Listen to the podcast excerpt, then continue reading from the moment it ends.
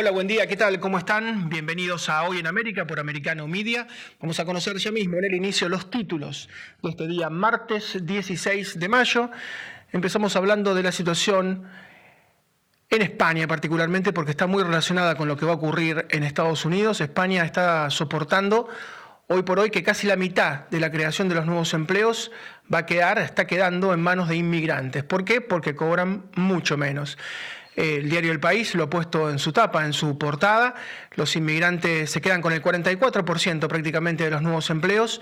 Suelen ser mil euristas, es decir, suelen cobrar menos de mil euros por mes que si bien es legal es mucho menos de lo que cobran los españoles. La tasa de paro en la juventud española está en el 25%, es la más alta de Europa. La tasa de paro española es altísima, 13%, pero se duplica para los jóvenes menores de 25 años. La cuarta parte de ellos no trabaja y vive prácticamente de un seguro de desempleo y tienen una inmigración masiva, descontrolada de Latinoamérica y particularmente también desde el norte del continente africano. Vamos a hablar de Maduro, de Chávez, de Venezuela y de esta diáspora de más de 7 millones de personas que están viviendo fuera del país, también tiene que ver con la migración, pero muchos dudan sobre el proceso electoral que se va a abrir el año próximo, en el 2024. En Venezuela muchos creen que es un verdadero caramelo de madera para la oposición, que mientras ellos se entretienen organizando quiénes son las autoridades, cómo se va a hacer esta votación, finalmente nunca habrá sufragios. Es muy difícil que una dictadura se retire. Cuando lo hizo en Sudáfrica puso una serie de condiciones de impunidad.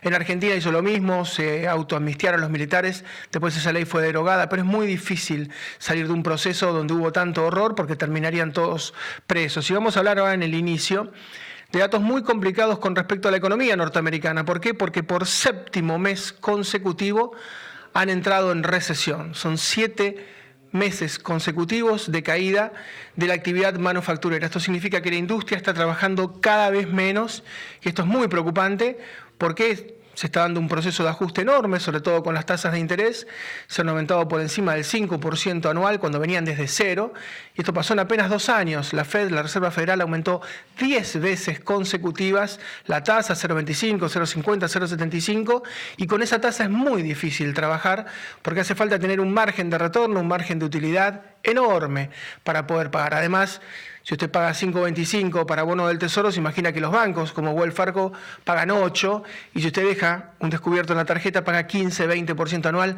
Son números absolutamente desusados, desconocidos para Estados Unidos.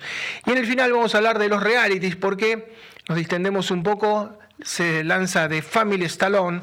Sylvester Stallone va a mostrar a su familia, tiene tres hijas jóvenes, y va a mostrar, ya tiene 75 años Sylvester Stallone, y va en el rumbo a hacer lo que ocurrió con las Kardashian o tal vez con El Aprendiz, donde Donald Trump durante prácticamente una década estuvo al frente de ese programa, cuando los realities eh, se mezclan con la vida de los famosos, con la vida cotidiana, bueno, suele ser un éxito. Uno puede pensar en Ozzy Osbourne y tantos realities a los que le fue bien. Imagínese ver todos los días la vida de este actor que hoy es neoyorquino, vive mucho tiempo en Hollywood, hoy está Sylvester Stallone instalado en Nueva York y bueno, en la Gran Manzana, cómo convive con sus tres hijas. Se imagina que va a haber un guion y que todos actuarán. Muchos de sus integrantes en la familia tienen que ver con la industria cinematográfica en el final del programa. Empezamos hablando de la situación en España, vamos a hablar también de la situación en Argentina para entender qué es lo que puede pasar pronto en Estados Unidos. El diario El País lo puso en su tapa. El 44% de los nuevos empleos está quedando en manos de los inmigrantes. ¿Por qué? Muchos tienen papeles, eh, han logrado la ciudadanía, pero siguen siendo ciudadanos de segunda.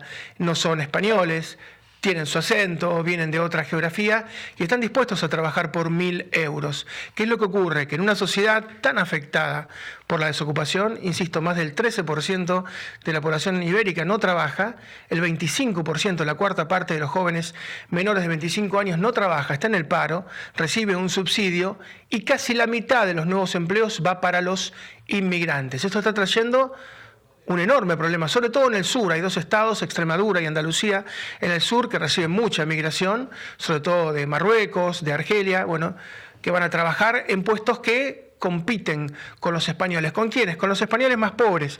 Hay una serie de gráficos que indican qué es lo que está ocurriendo. Por sexo, las más afectadas por lejos son las mujeres.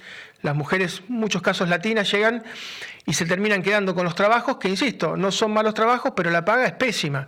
Mil euros para Europa es muy, pero muy poco. Usted no alcanza ni alquilar. El segundo gráfico que, que muestra el diario El País tiene que ver con las edades y uno mira cómo quien tiene 50, 60 años en España mantiene su nivel de vida, mantiene su nivel de ingresos, mantiene su trabajo, pero si tiene menos de 30, no tiene trabajo, vive el subsidio de desempleo y si trabaja, trabaja por muy, pero muy poco dinero. El paro juvenil es realmente tremendo y esto trae todo tipo de problemas, no solamente de ingresos, sino porque los jóvenes no se quieren ir de sus hogares, se quedan hasta edades altísimas, hasta por encima de los 30 años, porque no pueden alquilar un piso, porque es carísimo, muchísimo menos comprar. Y las zonas más afectadas, en el otro gráfico que muestra el diario El País, tiene que ver con el sur. El sur, insisto, Andalucía, Extremadura, que no son justamente los lugares más ricos, son los más afectados. Hace mucho calor en el sur, hay mucho trabajo casi esclavo en la zona del Mediterráneo, en lo que tiene que ver con ese mar de plástico que protege las producciones agropecuarias. Generalmente hay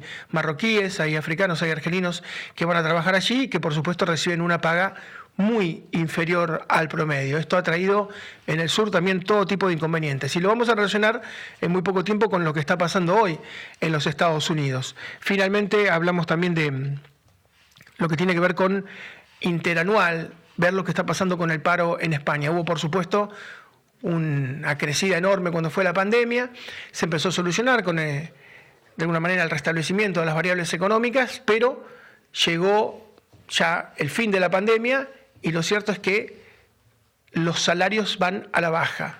Usted pone un aviso y consigue un montón de gente, usted pone un aviso ofrece poco dinero, ofrece, pocos euros y tiene una cola enorme. De los españoles que están pauperizados, de esos chicos que ya no se independizan y que se quedan a vivir con sus padres o con sus abuelos, y también del resto. ¿Y por qué digo que es esto muy interesante y hay que relacionarlo con Estados Unidos? Porque Estados Unidos ha recibido, después de la pandemia, a pesar del título 42, eh, entre 5 o 6 tal vez 7 millones de personas, de las cuales 3 fueron deportadas de manera inmediata gracias al título 42. Hay que ver qué pasa ahora. Están llegando 7, 8, 10 mil por día a asumirse en la mayoría de los casos como refugiados, asumirse como perseguidos políticos. Se inicia todo un trámite que es muy farragoso, el trámite de la app de la aplicación, es prácticamente imposible quien lo ha hecho en la frontera y empieza a armarse una verdadera olla de presión, porque usted hoy tiene mil, tiene dos mil, cinco mil, mañana tiene diez mil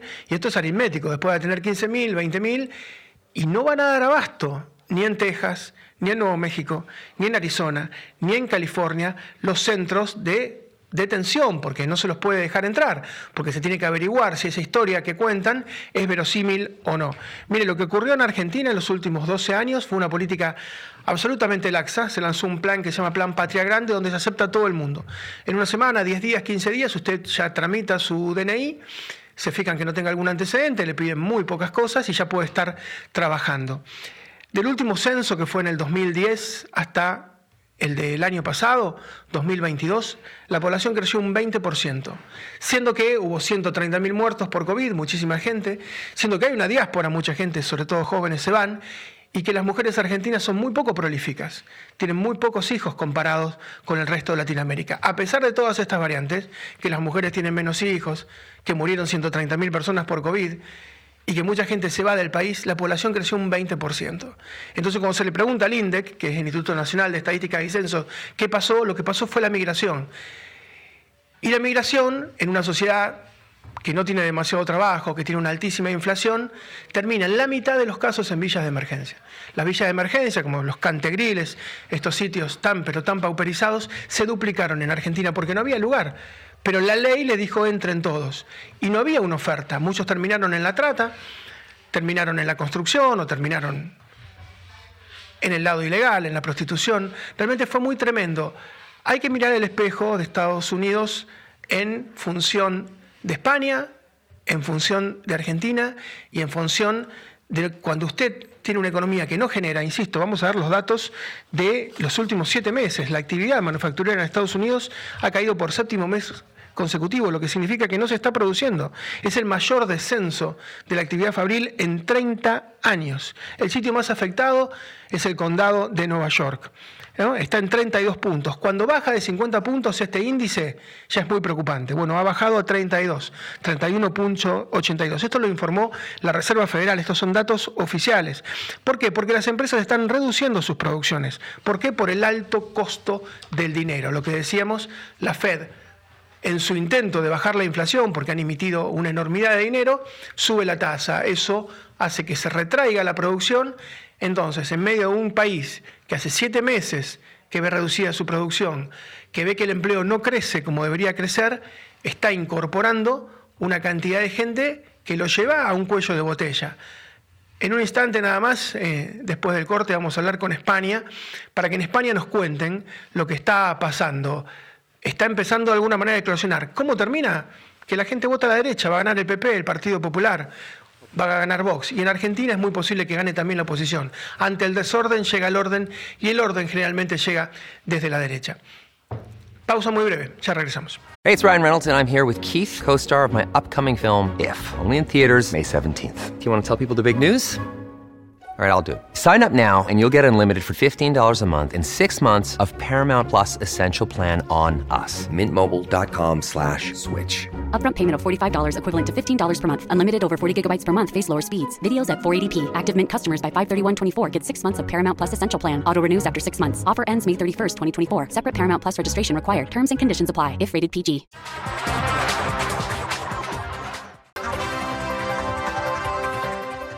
Los dos grandes imanes que existen hoy para la migración latinoamericana son Estados Unidos, por una cuestión de su economía, que es absolutamente dinámica, donde se gana mucho mejor que en Latinoamérica y donde hay mucho trabajo. Hay 11 millones de puestos de trabajo esperando para ser ocupados. Y la otra es España, por una cuestión cultural, por el idioma, por supuesto.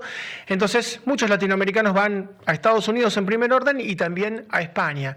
Lo que ocurre es que, en el caso de Estados Unidos, la desocupación es bastante baja, está casi con pleno empleo, 3.5, 3.6, pero en España no. En España hay cuatro veces más desocupación, es el 13% del total de la población y son 3.2 millones de españoles los que están en el paro, decíamos en la apertura. Si hablamos de los menores de 25 o 30 años, esto es el doble, uno de cada cuatro, y ha traído una serie de inconvenientes. Hay dos ciudades, sobre todo en España, que son las más buscadas, Madrid, por supuesto, su capital, y la otra es Barcelona, una verdadera Babel. Ahí nos vamos hacia Barcelona para hablar con Abril Rea, que es periodista en esa ciudad tan bella de Gaudí. ¿Cómo te va? Abril, ¿cómo estás? Hola, ¿qué tal? Eh, buen día para todos ustedes. Bueno, sí, justamente aquí estamos en Barcelona, ciudad que muchos migrantes, también aquí en España. Abril, vos sabés que tenemos un poco de viento, a lo mejor te puedes guarecer un poco porque se nos mete, estás en un lugar bellísimo con el Mediterráneo ahí de fondo, pero si te puedes guarecer un poco... A ver aquí. A ver ahora. Ahí te escucho. A ver, un poco mejor ahora. Te escucho mejor. Tapa un poco el, mic, sí, sí, está un poco tapa un poco el mic. Perfecto. Te comentaba, si estamos aquí en Barcelona, bueno, eh, ya eh, abriendo prácticamente la temporada de, lo que es temporada de verano. Falta muy poco para, para que inicie el verano y ya se empieza a notar eh, la cantidad de personas que, vienen a aprovechar también para, trabajar también la, temporada. Que por cierto, el año pasado les comento que hubo mucha demanda de, para cubrir ciertos puestos que faltaban. Faltaban camareros, por ejemplo, todo lo que es restauración. Entonces, bueno, eh, el gobierno se ve obligado a modificar, eh, no la ley de extranjería, porque la ley de extranjería no se puede modificar, porque precisa de un marco europeo, pero es un reglamento interno que si lo hace el gobierno el año pasado fue aprobado en el mes de agosto, es decir, ya se va a hacer un año de, este cambio, donde regula ciertos aspectos para eh, aquellos migrantes que, puedan eh, puedan acceder al mercado laboral, ¿no? Como bien decías, el tema de, del trabajo aquí, más que nada un lugar eh, prácticamente elegido por, muchos, por el idioma, por, la cultura, eligen mucho España. Les comento un dato, por ejemplo, España es el, segundo país de, Europa que recibe mayores, eh, mayor eh, migración internacional. Estamos hablando de casi 400.000 eh, personas que vienen por año aquí en España. Eh, en primer lugar está Alemania, esto es lo que tiene que ver con, eh, el resto de Europa. pero aquí lo que preocupa es el tema de la inmigración irregular, aquellas personas que vienen sin, sin documentación. esto, bueno, es un tema corriente ya de hace mucho tiempo que, que aquí en España se habla, se trata de de llegar a acuerdos, si bien aquí España no puede actuar por sí sola, precisa de un marco europeo, en este caso, bueno, acuerdos internacionales, como así también, eh, por ejemplo, de esta semana, la visita de Sánchez a Estados Unidos y el encuentro con Biden para, eh, bueno, prácticamente fortalecer y eh, apuntar ciertos acuerdos, como es eh, la migración circular, lo que se llama migración circular, que lo que siempre se habla aquí, es decir, eh, contratar a personas desde el país de origen para que vengan a trabajar y que luego del año eh, vuelvan a su país. Esto es lo que pretende España, ¿no? Pero bueno, el panorama es complicado, teniendo en cuenta la situación internacional, cómo está prácticamente el mundo. Sí, sí, porque están recibiendo ustedes también, están recibiendo gente, me imagino también del este europeo, de Ucrania. ¿Cómo pega esto políticamente? Porque todas las encuestas que vemos dan que crece el PP, que crece Feijó, que está muy por encima del Partido Socialista, que crece inclusive el Vox. Muchos dicen, bueno, Díaz Ayuso, su figura también crece, pero va a esperar. O ahí en, Barcelona, ¿no? Cayetana Álvarez de, Toledo. las figuras, por lo menos que uno ve como más convocante, vienen todos de la derecha. Tiene que ver con sus posturas anti-inmigrantes, con sus posturas tan duras? Exacto, sí, el tema de la, de la migración, inmigración, siempre se utilizó lamentablemente, para los votos, para campañas. Les comento que estamos en campaña electoral. Ahora el 28 de mayo aquí se vota, hay elecciones, elecciones autonómicas donde se eligen regidores y alcaldes, donde justamente se puede ver cada vez que hay una elección eh, volver a hablar de inmigración. Y como bien decías, hay cierto sector de la política donde utiliza la inmigración irregular eh, bueno, para ganar votos, eh, obviamente en contra de, la inmigración. Está muy clara, por ejemplo, la postura que tiene el partido Vox aquí en España, la ultraderecha, que es justamente eh, sacar lo que tendría que ser la inmigración regular. Ellos cada vez que se plantea el tema de, inmigración no participan, tienen una postura muy clara con respecto a la, a la inmigración. Estamos hablando del partido Vox, el partido de la ultraderecha, que, que bueno, que fue en ascenso en los últimos años. Y teniendo en cuenta lo que está pasando en Italia también, que bueno, ganó Meloni el año pasado, donde ella también tiene una postura bastante fuerte, estricta con respecto a la inmigración. Hace un par de semanas también decretó el estado de emergencia migratorio debido a las llegadas eh, de inmigrantes irregulares que llegan en patera. Lo que siempre yo digo aquí es el tema del Mediterráneo es, es un cementerio porque lamentablemente se puede ver todos los días la cantidad de personas que llegan en pateras. Eh, para que se den una idea, casi 40.000 personas en los últimos meses llegaron a las costas de Italia. Por eso Meloni, pertenece a la ultraderecha, eh, bueno, decretó este estado de emergencia migratorio. Es decir, estas políticas migratorias que Europa trata de fortalecer, endurecer, y aquí con respecto a España también, el arco político, por un lado, como bien decías, eh, lo que tiene que ver con, con, la derecha, más precisamente con políticas más, más duras. Em, les comento, por ejemplo, este año también se presenta aquí en España, eh, se presentó ya una PNL, que es un proyecto de, de ley para regularizar a todos los migrantes que están sin documentación aquí en España.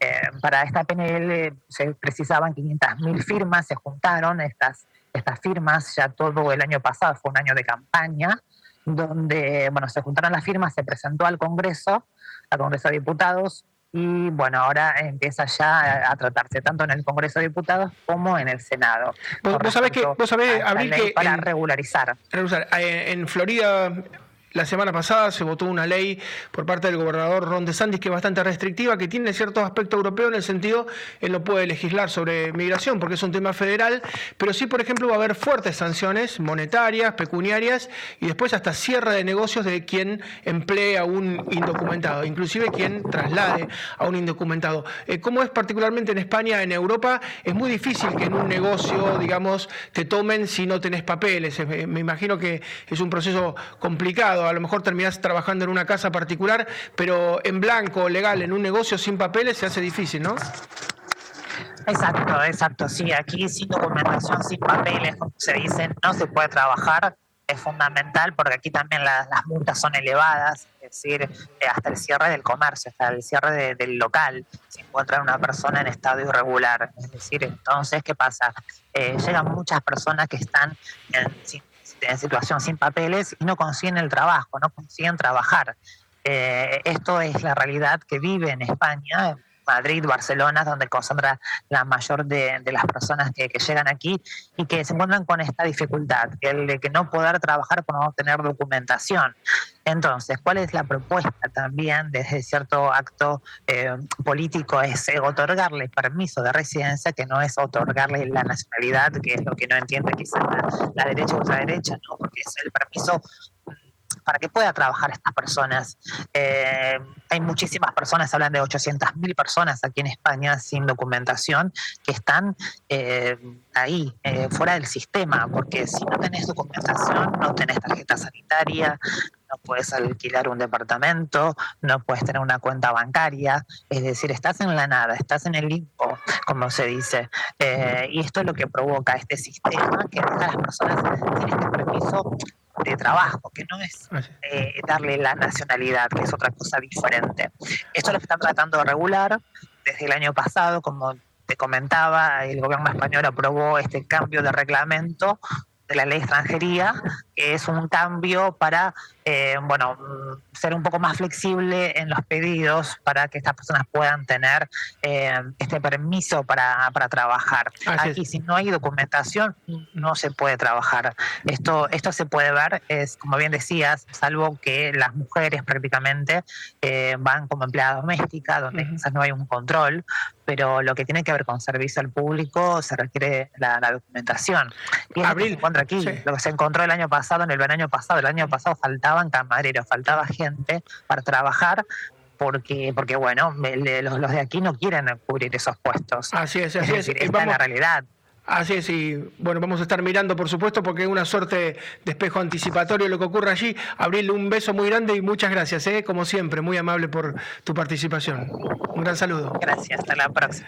Gran saludo a Abril Rea, directamente desde Barcelona, y es lo que busca el gobernador Ron DeSantis en Florida, es decir, bueno, si usted restringe el tema de los papeles, si usted obliga a que todo el mundo tenga papeles, eso desalienta mucho tanto casi como un muro a la migración. Vamos a hacer la pausa y nos metemos con el tema venezolano en un minuto nada más. At Evernorth Health Services, we believe costs shouldn't get in the way of life-changing care, and we're doing everything in our power to make it possible. Behavioral health solutions that also keep your projections at their best? It's possible. Pharmacy benefits that benefit your bottom line? It's possible. Complex specialty care that cares about your ROI? It's possible because we're already doing it. All while saving businesses billions. That's Wonder made possible. Learn more at evernorth.com/wonder. Las autocracias, las dictaduras, el populismo han logrado en Latinoamérica cosas increíbles, ¿no? Bolivia se ha quedado sin gas. El altiplano se ha quedado sin gas. Han hecho de una manera tan irracional la explotación en los últimos años. Prácticamente Evo Morales generó una clase media ficticia eh, en base a no explorar, a no reponer pozos y a vender todo lo que había. Bueno, es como si usted, las gallinas le dan huevo y un día hace huevo revuelto, el otro día hace tortillas, al otro día hace huevo frito y un día cambia de administración y hacen un gran guiso, ¿no? Y eso es el populismo. Entonces le preguntan a qué hizo el guiso, bueno, ¿qué hiciste? Bueno, maté las gallinas.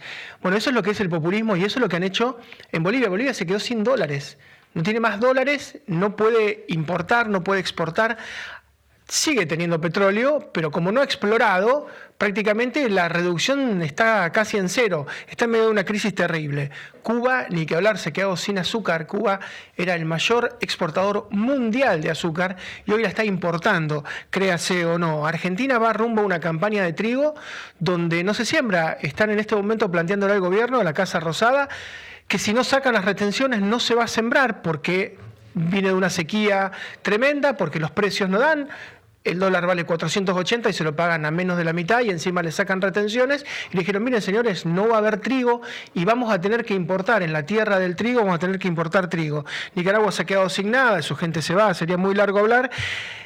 Y Venezuela se ha quedado sin petróleo, increíblemente, eh, en un momento que el mundo necesita petróleo, que hay una enorme voracidad por la guerra de Ucrania y que los precios están muy bien, Venezuela está en un verdadero desastre humanitario. La diáspora no se frena, ya son más de 7 millones de personas, eh, hay unas 5 millones en el exterior que podrían votar y se está dando toda una discusión sobre cómo va a ser la oposición para organizarse, para poder votar sin que intervenga el CNE, ¿no? el Consejo Nacional Electoral de Venezuela, y muchos dicen, toda esta discusión tiene sentido, se va a ir el chavismo en Sudáfrica, para que se fuera el régimen de Klerk, el régimen racista, el apartheid, hubo que darle impunidad. En Mandela, antes de ser presidente, tuvo que garantizar de que iba a haber impunidad. En Argentina, cuando se fue una dictadura atroz, se dieron una ley de autoamnistía. Después fue derogada, pero se dieron una ley de autoamnistía. Van a tener que darle a los chavistas, a los maduristas, a los castristas una suerte de ley de inmunidad, de impunidad Vamos a preguntarle a Antonio Ledesma, que es exalcalde general de Caracas, qué piensa de todo este proceso y de la deriva, lamentablemente, de ese país tan rico. Yo creo que es el más rico del mundo, Venezuela. Hola Antonio, ¿cómo está? Buenas tardes, un abrazo para todos los que nos están viendo y escuchando. Bueno, es que el populismo es una plaga, es un maleficio, arrasa todo a su paso. En Venezuela, usted está hablando del tema del gas, bueno, Venezuela eh, tiene las reservas probadas de gas, está entre los primeros 10 países del mundo, ocupa la octava posición con las reservas de gas. No obstante, en este momento no se está haciendo una explotación racional del gas, eh, del gas natural, del gas convencional, del gas asociado al petróleo, que es la mayor fuente con la que cuenta nuestro país. Le voy a dar unos datos para que ustedes vean hasta dónde han llegado estos bárbaros que ah, van al gobierno hablando en nombre del pueblo, hablan de una revolución y terminan cometiendo todo tipo de estafa. Por ejemplo, en Venezuela hay una zona, la zona andina, forma parte de la cordillera de los Andes, recuerden que son más de 7.000 kilómetros de la cordillera de los Andes. Esa zona andina está compuesta por varios estados, entre ellos el estado Mérida, el estado Táchira, el estado Trujillo. Está la zona suroccidental, que es el estado Barinas, donde nació, por cierto, Chávez. En el estado Mérida, que es un estado andino donde está el Pico Bolívar, eh, se instaló eh, una planta termoeléctrica eh, en la zona del Vigía. Eso costó más de mil millones de dólares. Resulta que esa planta originalmente se había previsto que funcionara con gas, porque en Venezuela hay suficiente gas. Pero resulta y acontece que quienes hicieron la planta, quienes instalaron la planta, se les olvidó un detallito que fue la conexión mm, para el gasducto. O sea que la, planta no pudo funcionar con gas, la pusieron a funcionar con gasoil. Además, con los, sistemas eh, de funcionamiento se requería mucho agua, no había agua en la zona. Tuvieron que construir unos pozos a varios kilómetros para traer el agua en camiones cisternas. En definitiva, la planta prácticamente explotó, la planta no está en funcionamiento, y esa planta no produce ni siquiera un kilovatio de, eh, de electricidad. En el estado Mérida, donde nació Hugo Chávez, se construyó otra planta termoeléctrica llamada Batalla de Santa Inés, que costó también una millonada y que tenía previsto producir más de 460 megavatios. Tampoco le hicieron la conexión con el gas. Yo pudiera aquí hacerles muchos cuentos, que no son cuentos chinos, sino que son tragedias que conmueven a los venezolanos porque así como hay problemas de electricidad por las fallas del sistema eléctrico, hay problemas de gasolina. ¿Cómo usted se puede explicar que en Venezuela, el país con las mayores reservas de gas de petróleo del mundo, la gente tenga que estar haciendo largas colas con su coche, con su automóvil, con su camión, el transportista para conseguir gasolina? Es como que si uno fuera a Argentina y no, no, pudiera escuchar un tango. Eso sería absurdo. Bueno, Venezuela, el país, repito, que tiene las reservas probadas más grandes del mundo en materia petrolera, en materia incluso de hidrocarburos, petróleo y gas, hay problemas de suministro de combustible. Y todo esto es consecuencia no de las sanciones, esto es consecuencia de la piratería, de la irresponsabilidad, de la falta de planes, de la manera sectaria, de la manera brutal como se han conducido los destinos del país.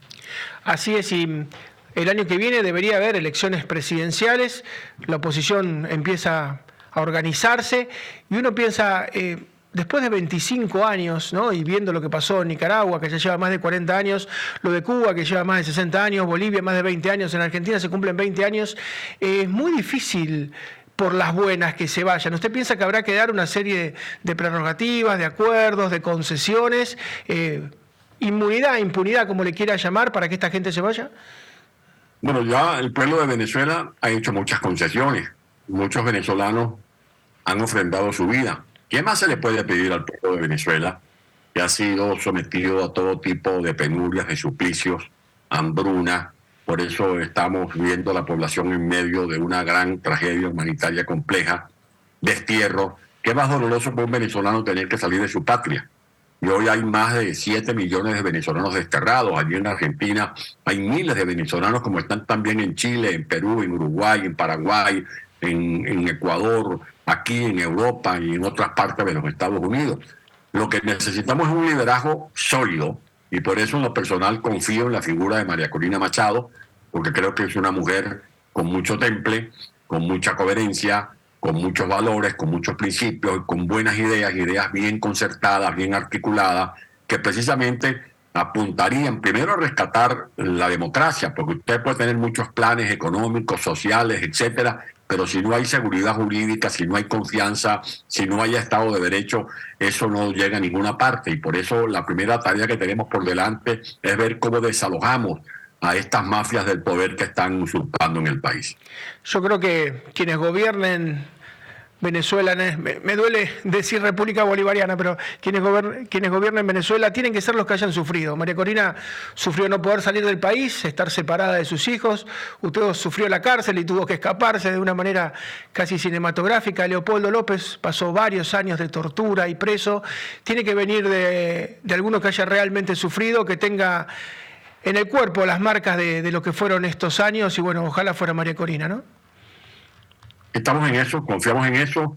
Creo que esta es la hora en que tenemos que buscar una auténtica unidad, una unidad que esté en correspondencia con el compromiso que hemos proclamado de liberar a Venezuela y para eso se requiere una estrategia muy bien afinada que no dé lugar a ningún tipo de contradicciones, ni de traspié, ni de retrocesos a la hora de avanzar, más bien en la búsqueda de esa salida segura para que Venezuela pueda volver a hablar de libertad con propiedad, porque en Venezuela, así como he dicho que no hay seguridad jurídica, así como, como hay, eh, eh, hay que reconocer que hay una eh, alarmante ingobernabilidad, también hay una persecución que se va recalentando cada día más y por eso tenemos cada día más, más presos políticos, más torturados, más perseguidos y mucha gente tratando de salir a otras partes del mundo porque siente que la situación en Venezuela es sencillamente invivible.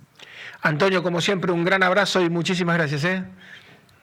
Siempre la orden, un gran abrazo para todos. Gracias, Antonio Ledesma, exalcalde general de Caracas, y tantas veces se ha dicho, ¿no? Que quien tiene un don tiene una responsabilidad. Y Venezuela tiene prácticamente el 20% de las reservas comprobadas a nivel mundial de petróleo. Tiene más reservas que Arabia Saudita, tiene más reservas posiblemente que la inconmensurable Rusia.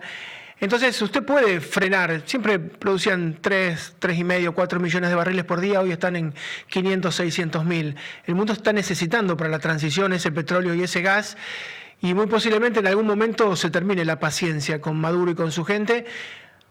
Lamentablemente para el enemigo que huye, puente de plata, ¿no? Le van a tener que hacer un puente de plata, le van a tener que garantizar que se van a poder ir con por lo menos parte de todo lo robado y que no los van a perseguir, no va a haber otra manera. Así se sale de las dictaduras. La otra es la forma violenta, la que nadie quiere. Si es por la paz, va a haber que sentarse a negociar y todo acuerdo cuando es bueno, cada uno cede algo. Aunque parezca injusto, cada uno debe ceder algo. Última pausa, volvemos con el top 5 de las derivas y desvaríos latinoamericanos y también con María Rita Figueira. En el final del programa hacemos un compacto, un top 5, con cinco temas que tienen que ver con el desvarío latinoamericano. Y nos concentramos en el puesto número 5, Canción del Sueño, que sigue la estela de Patria y Vida en Cuba. La compusieron Joel Romero y Carlos Canela.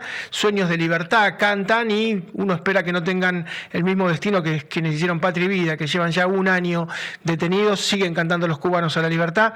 En el puesto número 4, Javier Milei candidato libertario, que está muy bien en las encuestas en Argentina, estuvo en la Feria del Libro, presentó un libro sobre la dolarización, el fin de la inflación, que en Argentina está en el orden del 140-150% mensual, si usted lo analiza, junto con Zimbabue, Venezuela y Líbano, los países con más inflación del mundo. Puesto número 3 para Venezuela, hablamos en el bloque anterior, hay 2 millones de personas que se podrían quedar sin votar porque la diáspora es tremenda, son más de 7 millones de personas, muy difícil organizarlos porque están en muchísimos países, entonces bueno, es todo un trabajo porque además no quieren que intervenga el gobierno, el chavismo, en este proceso. Puesto número dos para Estados Unidos que inhabilita a los balseros interceptados. Para terminar con esto del pies mojados, pies secos, los está interceptando de manera masiva y los deporta de forma inmediata, pies mojados solamente.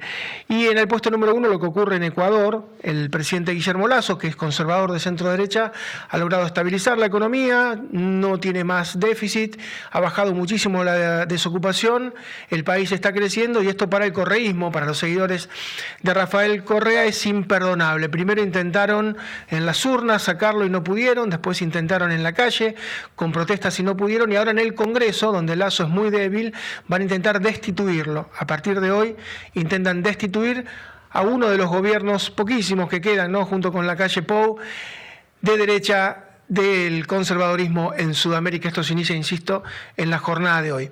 Y en el final hablamos con María Rita Figueira de lo que es The Family Stallone, un nuevo reality que seguramente no solo los norteamericanos, María, sino todo el mundo va a estar muy atento a ver a Sylvester Stallone ya con 75 y sus tres hijas en Nueva York conviviendo. No puede ser un éxito como el de las Kardashian, como el de Ozzy Osbourne o como el de Donald Trump en El Aprendiz. ¿Cómo te va?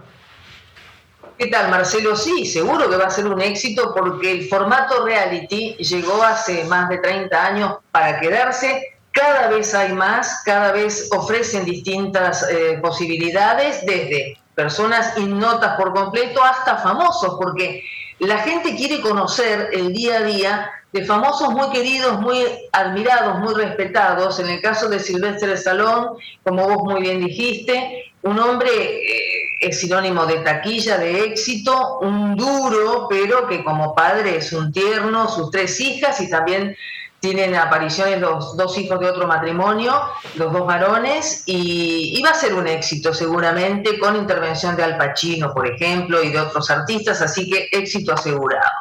Las Kardashian creo que es el reality por excelencia, las famosas porque son famosas, y todo el crecimiento. Tiene 20 temporadas, es una familia que ha eh, ese éxito de una manera, se han vuelto millonarios, es una marca, es un ícono cultural ya. Eh, analizado, hay este, casas de estudio que analizan el fenómeno Kardashian, claro que sí. Vamos a ir a otro que también, ¿cómo no? Año 2002 hasta el 2005, Ozzy Osbourne, los Osbourne, el líder de Black Sabbath, un excéntrico, un personaje en sí mismo. ¿Cómo no querer ver su día a día? ¿Cómo no querer ver sus cambios, su relación con sus hijos, con sus mascotas? Eh, la verdad que fue uno de los más exitosos y este actor británico, por supuesto, eh, fue hecho en Estados Unidos, marcó también una época. Una de las familias más famosas latinas, los Montaner, y bueno, un poco siguiendo el tema también de Venezuela, recordemos que Ricardo Montaner nació en la Argentina, pero él se siente venezolano, es un agradecido a Venezuela y es una víctima de la actualidad de Venezuela, pero su clan familiar a cual más simpático, más carismático, él es un hombre muy sensible, un matrimonio muy lindo, una familia, la verdad que muy agradable y también es un éxito, tienen en las redes sociales, bueno, han roto récords el éxito que tienen. Paris Hilton, el glamour, la belleza, el dinero puesto en el consumo, tuvo un reality que se llamó justamente lo opuesto, la vida sencilla, The Simple Life. Esto fue desde el 2003 al 2007, junto con Nicole Richie. Eh, bueno, tomaban trabajos simples, trabajos cotidianos, y ese reality también tuvo mucha notoriedad precisamente porque era la otra cara de lo que ofrece Paris Hilton. Pero vamos a ir a uno que ha sido de los más exitosos, no solo en Estados Unidos, sino en el mundo entero, con un montón de adaptaciones a distintos países.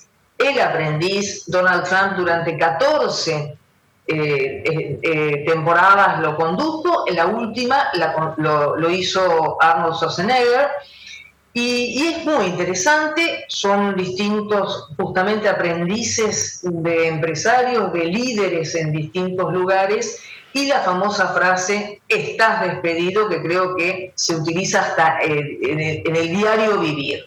Uno de los más exitosos, reitero. Todos los que estoy mencionando han sido replicados en distintos países, como el, tema de Dancing with the Stars eh, un coreógrafo o un bailarín hace pareja con un famoso. Esto sigue y sigue y sigue, tiene muchísimas temporadas y ha sido adaptado a distintos países, que creo que eso también es uno de los eh, posibilidades y atractivos de cada reality. Gene Simmons, el líder de Kiss, en el año 2006 empezó y son siete temporadas las de este reality que también muestra su familia, eh, Gene Simmons Family Jewels y realmente también hubo mucho éxito porque, porque Kiss en sí mismo siempre ha sido un fenómeno especial y ver la cotidianidad, verlos en la intimidad es algo muy, muy interesante. Y verlos a cara lavada, ¿no? A cara lavada también. Claro, exactamente, bueno, en este caso sobre todo. Ustedes recordarán al eh, eh, excelente jugador de fútbol Claudio Paul Ganilla, que brilló en la Argentina, en Europa, en la selección. Bueno, sus hijos son de los más excéntricos, especiales, tienen mellizos llamados eh, Charlotte y Alexander. Hicieron un juego de palabras, canilla libre. Canilla es sinónimo de grifo, en la Argentina canilla libre quiere decir beber a destajo. Hicieron este reality donde tienen muchísimos invitados y la gente se suma a su locura. No por tener invitados, sino porque ellos son muy, muy especiales. Y por último, hay muchísimos más. Soy Georgina, Georgina Rodríguez, la pareja de Cristiano Ronaldo. Imagínense que esto muestra un glamour, muestra lujos y también trata de mostrar a Georgina como un ser vulnerable, como diciendo, lo que ustedes ven no es como soy, es criticada y es admirada, pero la gente lo ve. Esto es algo que tienen los reality. No el caso de Stallone, por ejemplo. El caso de Stallone que quiere mostrar la naturalidad de esta familia. Pero en el caso de Georgina Rodríguez es un poco como, eh, no soy tan frívola, pero todo lo que muestra es así. Son distintas posibilidades, Marcelo. Vos sabés que el formato reality se ha adaptado en los cinco continentes y a veces creo que el atractivo de los que muestran a personas en notas haciendo algo tiene ese atractivo. Mirar las distintas adaptaciones en distintos países. De pronto ves el mismo en Suecia, en Estados Unidos y en Turquía o en Corea del Sur. O sea, es así. Me parece que este de Silvestre Stallone es un hombre tan querido y tan respetado y ver a toda su familia me parece que es una buena propuesta para aquellos consumidores de reality, no el público de Rambo y el público de Rocky, salvo que lo admire tanto que lo quiera ver en, en, la cotidianidad. Así, Pero creo que el reality apunta a eso. Muchas veces se ha dicho hasta la infinidad, hasta el infinito, eh, la realidad supera la ficción y las marcas quieren estar, porque te imaginas una persona como Stallone que atraviesa tres generaciones. Eh, Rocky es del año 1975, Rocky va a cumplir 50 años dentro de muy poco. Entonces imagínate que hubo tres generaciones que lo siguen y eso para una marca, te imaginas lo que significa, ¿no? Estar presente en tres generaciones es en un mercado tan segmentado como el actual es realmente increíble. Un beso María y volvemos mañana. Dale, dale, chau, chau, hasta mañana. Volvemos mañana, eh, les prometemos un programa como siempre, ¿no? Muy preparado, muy pensado, después sale lo que podemos. Muchísimas gracias y gracias por la atención. This podcast is a part of the C Suite Radio Network. For more top business podcasts, visit c-suiteradio.com.